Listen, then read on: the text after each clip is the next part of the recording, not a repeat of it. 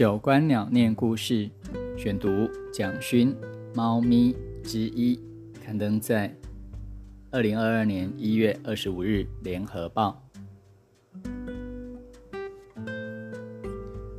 我以前没有特别亲近过猫，感觉猫有一种灵侠神秘，好像带着我看不到的魂魄，也凝视着我看不到的世界。对那样的魂魄与世界，我有点好奇，也有点敬畏，但终究敬而远之，不敢特别亲近。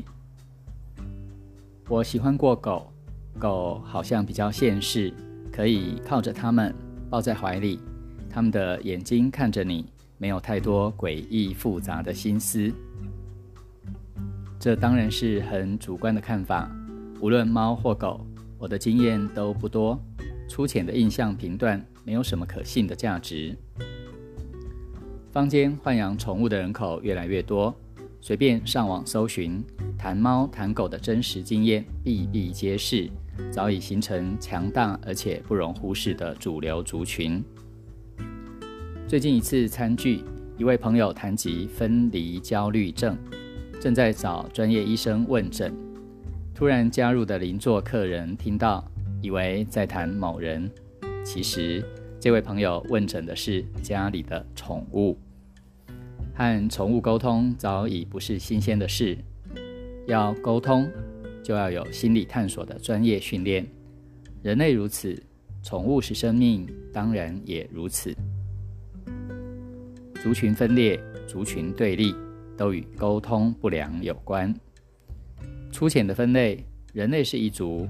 猫是一族，狗是一族，但是有时人与人对立，视对方如仇敌，咬牙切齿，完全视如异类。人与人之间的族群沟通不良，犹有胜于与猫族、狗族的沟通。我有朋友讨厌“韩”这个字，最后波及韩剧，连韩国泡菜也不吃。他说。越来越讨厌这样的自己，我完全理解，但无能为力。恨的根源是自己，恨一样物件，恨一个人，心里的核心纠结都是讨厌自己吧。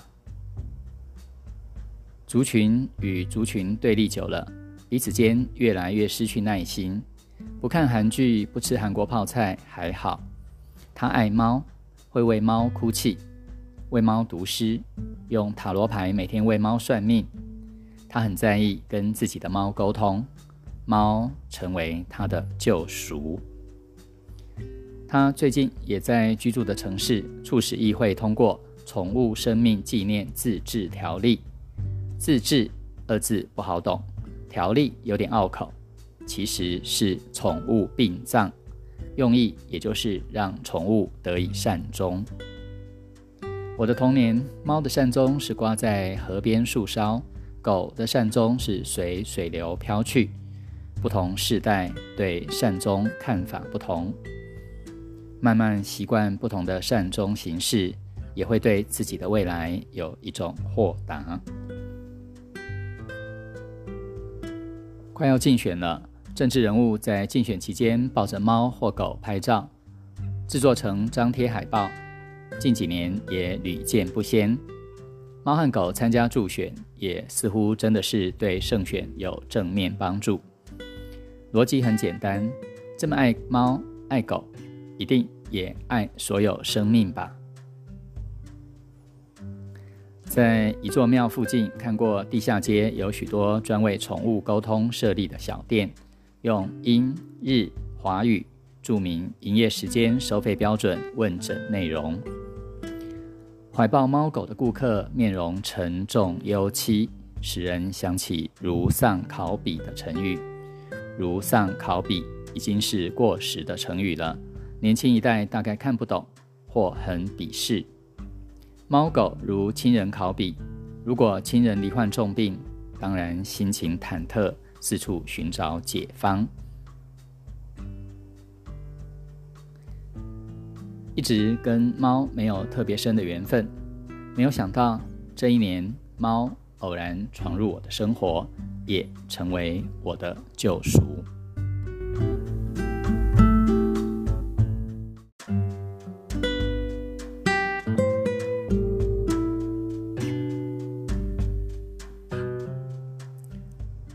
回来谈我和猫的一段缘分。我没有养宠物的经验，跟猫接触，其实要感谢新冠疫情。二零二一年五月中旬，北部爆发感染，三级警戒，我因此留在池上，住进万安村龙仔尾一处独栋的农舍，有三个月的时间自我隔离，习交绝游，每天抄经、画画、散步。其他多余的时间就跟流浪猫玩耍。他们不时会跑到农舍院子里来玩，有时跳上窗台，隔着窗户看我桌上的饭菜。说是流浪猫，或许不完全正确，等下再解释。传统农村的习惯多养狗，很少养猫，可能因为养狗可以看家。有人闯入农田菜园，狗会吠叫恫吓。有实际的守卫警戒功用。传统农家养狗、养牛、养猪，乃至于鸡、鸭、鹅，大多还是有用。有用与现代都会的宠物观念并不相同。宠物是要宠的，岂可以用视之？庄子强调，无用之用方为大用。今天都会的宠物产业如此兴旺发达，宠物医疗、宠物相命。宠物心灵沟通、宠物殡葬，庞大的连锁产业，或可印证庄子远见。养猫在过去也有用途，如抓老鼠，但是现在捕鼠、防鼠的方法太进步，猫抓老鼠好像已经是童话故事。我住进龙仔尾农舍。出外散步时，一路都有狗吠。农舍附近住户不多，隔一段距离才有一家。每家都有狗，多半是黑狗。夜里躲在暗处，突然咆哮，还是会吓一跳。这不是宠物，都用链子拴着或关在铁笼里。吠叫时，铁笼震动，远远近近四野都有狗的呼应。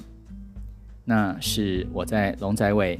夜间散步很特殊的听觉记忆。散步时不时被狗吠叫惊吓，却常常在遇到猫的时候忽然有了温暖。有一只猫甚至会陪我散步，我走十分钟，它一直跟在脚边。我有点惊讶，以前只有听过遛狗，没听过遛猫。这只猫的确会陪我走路，我有点不相信。继续走十分钟，它还跟着。一小时以后，我想它累了，趴在地上休息。过一会儿，我再叫它，还能走吗？它即刻站起来，继续跟我走路。这只猫总在田野间遇到，总陪我走路。中央山脉黄昏时，满天红霞。田野尽头，九号线公路路灯亮起。我跟他说：“回家好吗？”他就跟我往回走，然后不知不觉消失在暗下来的田野间。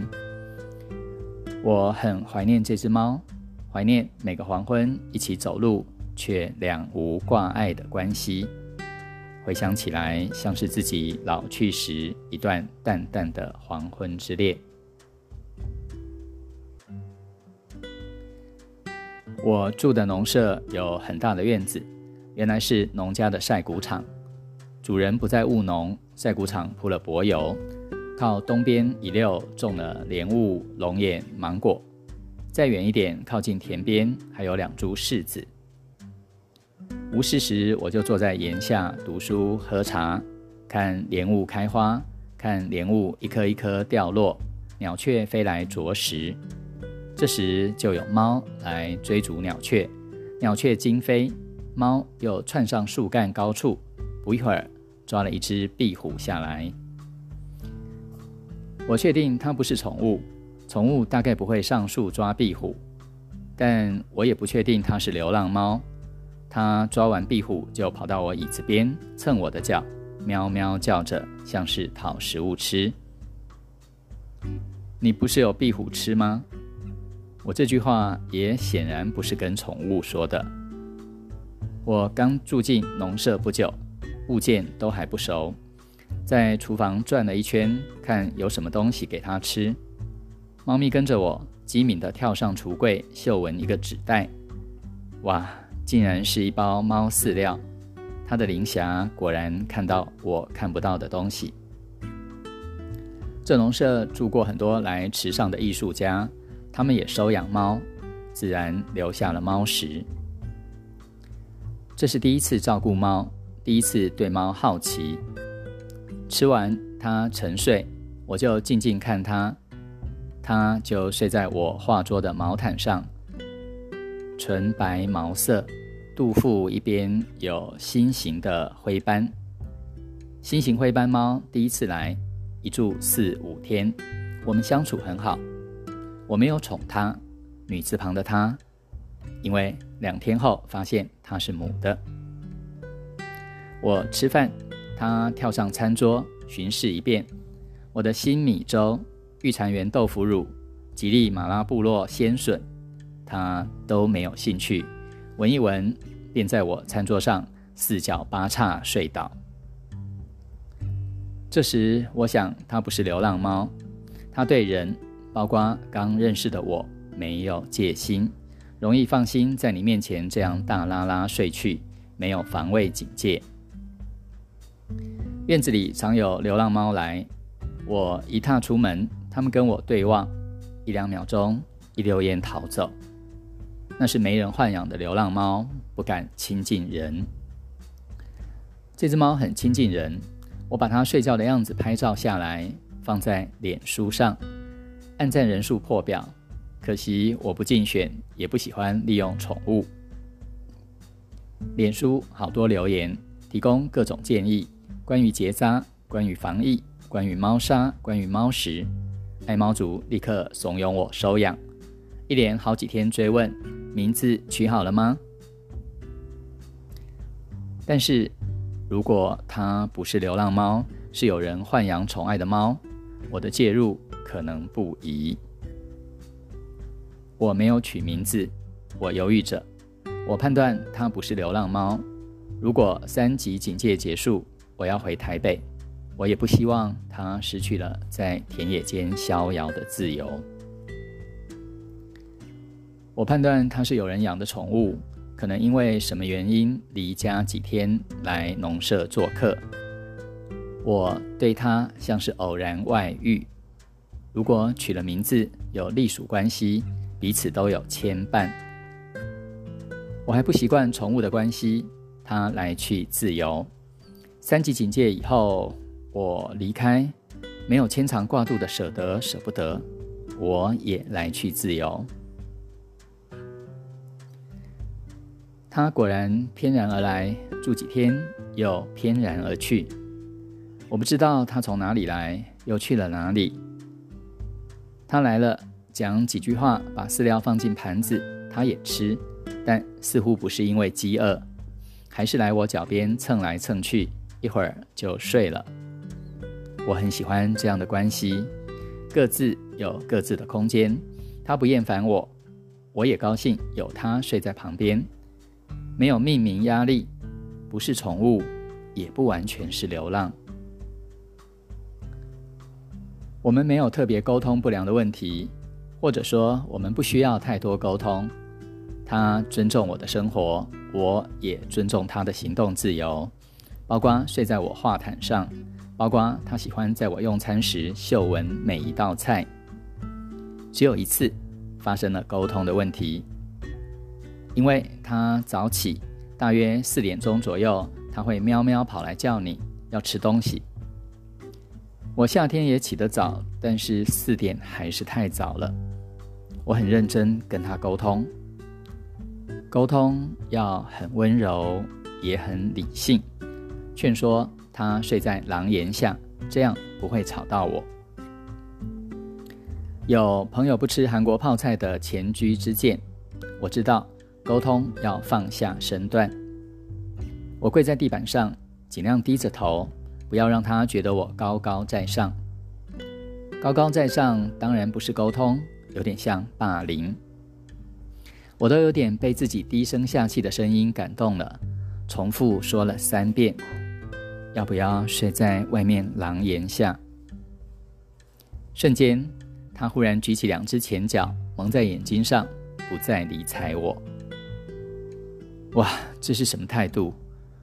我没说出口，一时懂了我不吃泡菜的朋友心里的荒凉悲哀。他继续四点吵我起来喂他，他继续几天来几天消失不见，来无踪去无影，像《聊斋》里的女人。有人说，《聊斋》是传统文人的性幻想，有美丽女人晚上来陪伴，早上就不见了。当然，最好就是早上不见，早上还在就麻烦了。《聊斋》满足着心爱自由的浪漫男人的外遇幻想，这只猫也让我经历了无牵无挂的一段美好缘分。三级警戒的三个月，这一段堪比《聊斋》的农舍记忆，平平淡淡。除了唯一一次蒙起眼睛不搭理我，大部分时间我们是相敬如宾的。莲雾落了几百颗之后，芒果结实累累，坠落地上，砰的一声，枝翼渐蹦。我放下手中的书，猫也睡中醒来。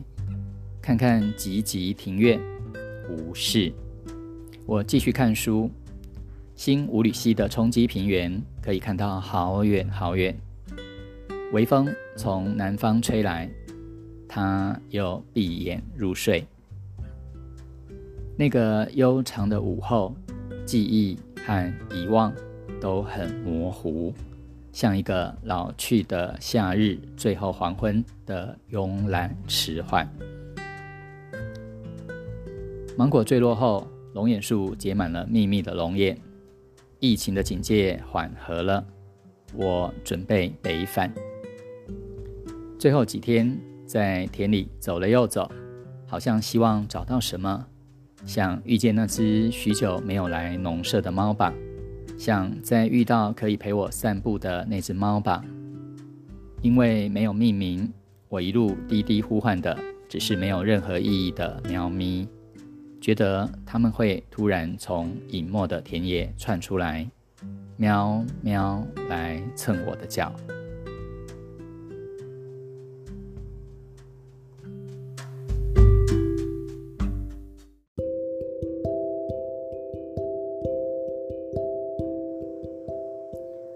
说狗是人类最忠实的伙伴。那么，蒋勋所遇见的猫咪，大概可以说是人类最浪漫的外遇。其实，人与人之间，不管是朋友，甚至是伴侣，最好的关系，大概就像蒋勋所写的，各自有各自的空间，彼此相看两不厌，却也高兴有对方陪在身边。然而，就算没有命名。